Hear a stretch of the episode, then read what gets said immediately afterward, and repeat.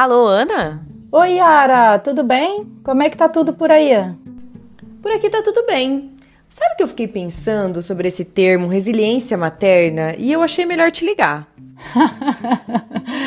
Por que, amiga? Não, porque pensa só comigo. Esse negócio de resiliência, ele não é para expressar a capacidade que a gente tem de enfrentar e superar situações traumáticas e adversas? Tipo aquela superação que vem de dentro. Pois então, amiga, me conta onde eu encontro isso porque eu tô precisando muito e eu tô preocupada.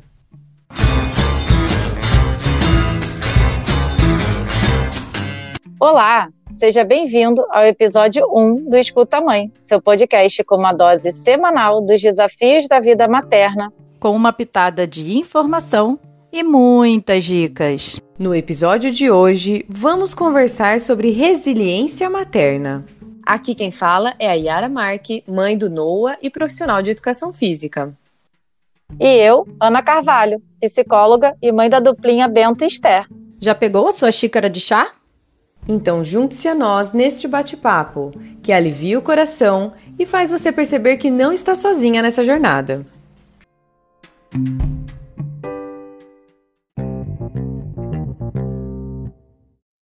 Acho que antes da gente começar a falar sobre resiliência materna, seria bom a gente definir o termo resiliência, né? Caso alguém esteja escutando e não tenha ouvido essa palavra ainda. Eu acho ótimo. Então, o termo resiliência, ele é muito utilizado na física, né, para definir a propriedade que alguns corpos apresentam de retornar à forma original após terem sido submetidos a uma deformação elástica. Então, por exemplo, né, se a gente pegar uma esponja e apertar essa esponja, ela vai ficar amassada e quando a gente solta, ela retorna ao seu estado normal. Será que a resiliência materna, então, é aquela esponja, né, que já tá meio surrada na pia há uns três meses, que eu tô sem trocar, tá já até meio suja, escura, mas ela tá cumprindo o seu papel de limpar. Será que é isso que é resiliência materna? Porque eu me sinto meio surrada às vezes. adorei, adorei a esponja, amiga, é. foi ótimo. Confesso que eu me é, identifiquei eu com essa esponja aí, hein? Pois é, amiga essa questão do conceito resiliência, ela é muito interessante.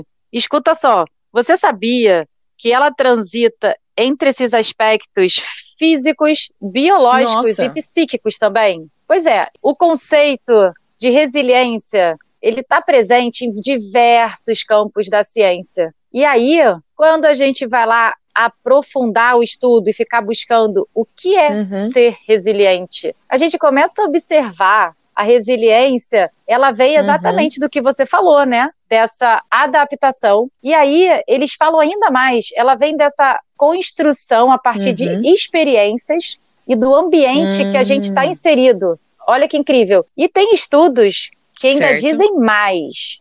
A resiliência, ela está a partir mesmo da genética. Aí agora a gente foi fundo demais, hein? Então, realmente, para a gente falar de resiliência materna, a gente precisa dar uma passeada nessa complexidade aí. O que, que você acha? Não, eu acho que realmente é muito complexo. É meio que isso, né? A gente, pro bebê, a gente tá linda, maravilhosa, sorrindo, mas aqui dentro a gente tá tipo, ai, não aguento mais, o que, que será que vai acontecer? Aí você se adapta. E quando você se adapta, você fala, nossa, Exatamente. eu passei dessa fase, parece um jogo, né? Um videogame passei dessa fase, que maravilha. É, é fui pra fase 2. Ai, tem uma coisa nova. então, acho que isso é muito difícil, porque a gente fica nessa. A gente né, tem essa sensação de que vai retornar a uma paz, uma tranquilidade a, a partir do momento em que eu ultrapasso essa fase, essa adaptação. Mas não é isso que acontece, né? Nem um pouco. E aí foi legal você falar é. sobre isso, sabe por quê? Essa coisa da, do termo resiliência, ele é tão uhum. recente, né? Esses estudos que a gente estava aí falando, que a gente foi uhum. meio que fuçar. E aí, na década de 70, quando eles começaram a estudar essa coisa do uhum. que é ser resiliente, você sabe que foi a partir de um estudo sobre situações traumáticas agudas e prolongadas. E aí, o estudo era o seguinte: eles uhum. ficaram encucados por que, que as pessoas que passaram por essas situações não adoeciam Nossa. como é que era esperado. Ou seja, ah, vamos combinar? É meio traumático você, de repente, não dormir mais pois uma é, noite é inteira, é né, traumático. não? Eu dormia desde que eu era bebê.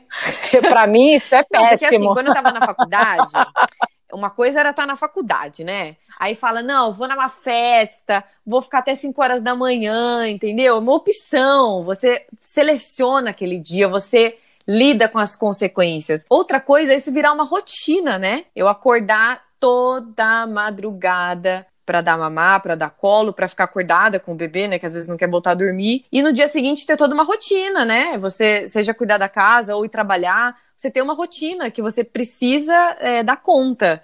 Então é muito difícil, é muito traumático mesmo. É muito cansativo, muito.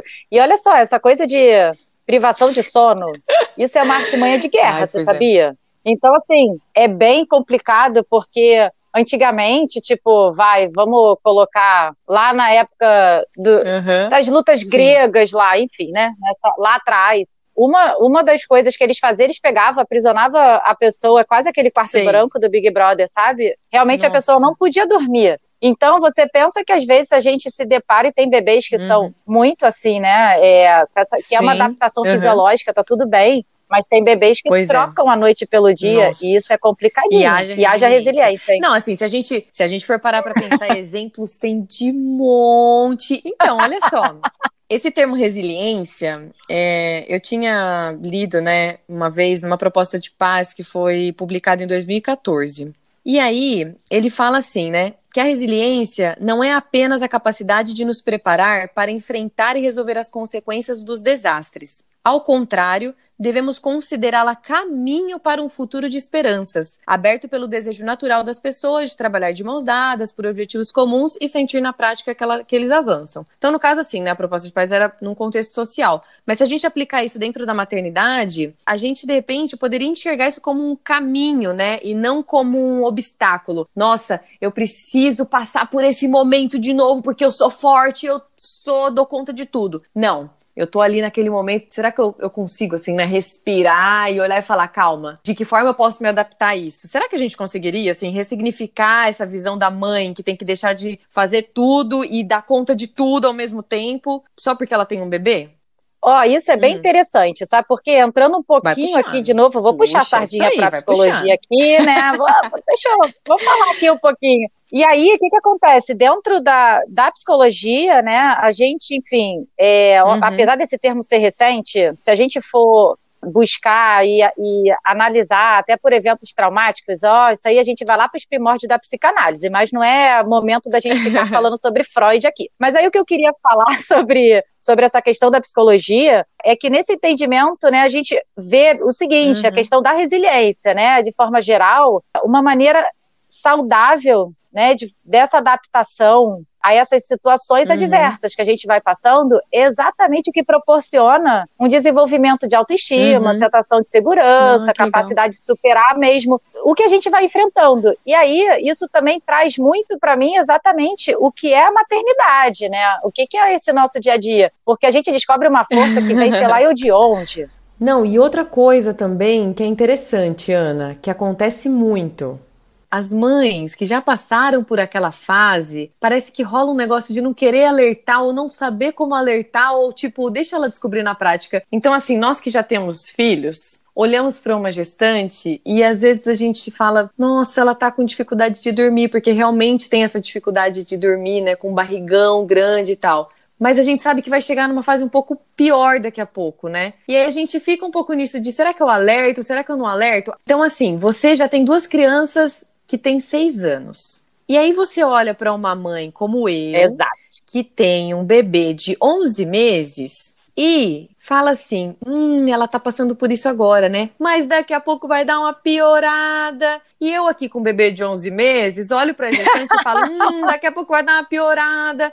Mas é muito difícil isso, né? Assim, não tem como você preparar completamente a mãe, sabe, para o que está acontecendo. Tem coisa que é só a prática mesmo, né? E aí acho que entra um pouco a resiliência também, né?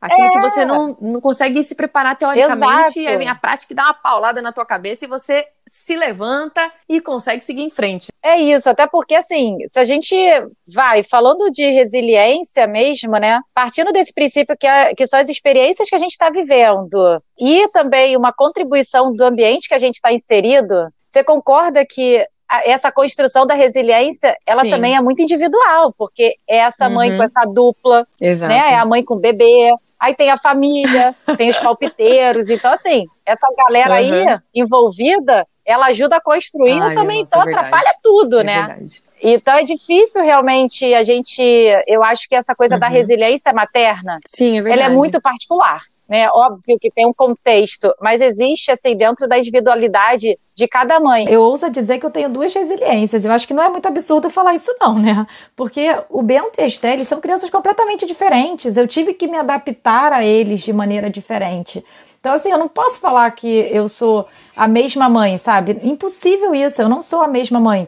Eu sou a mãe do Bento e a mãe da Esther. Então, eles vivem em ambientes é, né, parecidos, vamos dizer assim, a gente mora na mesma casa, é o mesmo ambiente, mas assim, é, eu tive que me adaptar a eles. Então, assim, eu tenho realmente, eu me sinto como se eu tivesse com duas resiliências, sabe? Não, você tá certíssima. Tem filho em dobro, tem direito em dobro. Eu acho que é um direito adquirido, né? Agora, você falou uma coisa muito interessante, né, sobre hum, essa experiência, né, que cada uma tem dentro da maternidade e que torna a maternidade e a resiliência algo único para cada pessoa. Eu acho que a gente podia falar disso no próximo episódio, você não acha? Ah, eu hum. super concordo. Sabe por quê? Porque olha só, tem, né, a gente ouve muito falar sobre uhum. a maternidade real. E vamos combinar que, na verdade, a maternidade ela é plural, ela é individual. Então, assim, eu acho que isso é pauta para um próximo episódio, para a gente eu esmiuçar isso tudo aí. Então, a gente já tem o nosso próximo tema, maternidade plural. E por hora, nós agradecemos a sua companhia até aqui. Muito obrigada por ter escutado mais esse episódio no nosso podcast que nós estamos produzindo com muito carinho para vocês, mães queridas. Compartilhe com outras mães. Vamos fortalecer a nossa comunidade e já sabe, o nosso encontro está marcado na próxima quarta-feira às 5 horas, um episódio novo para você se divertir com a gente.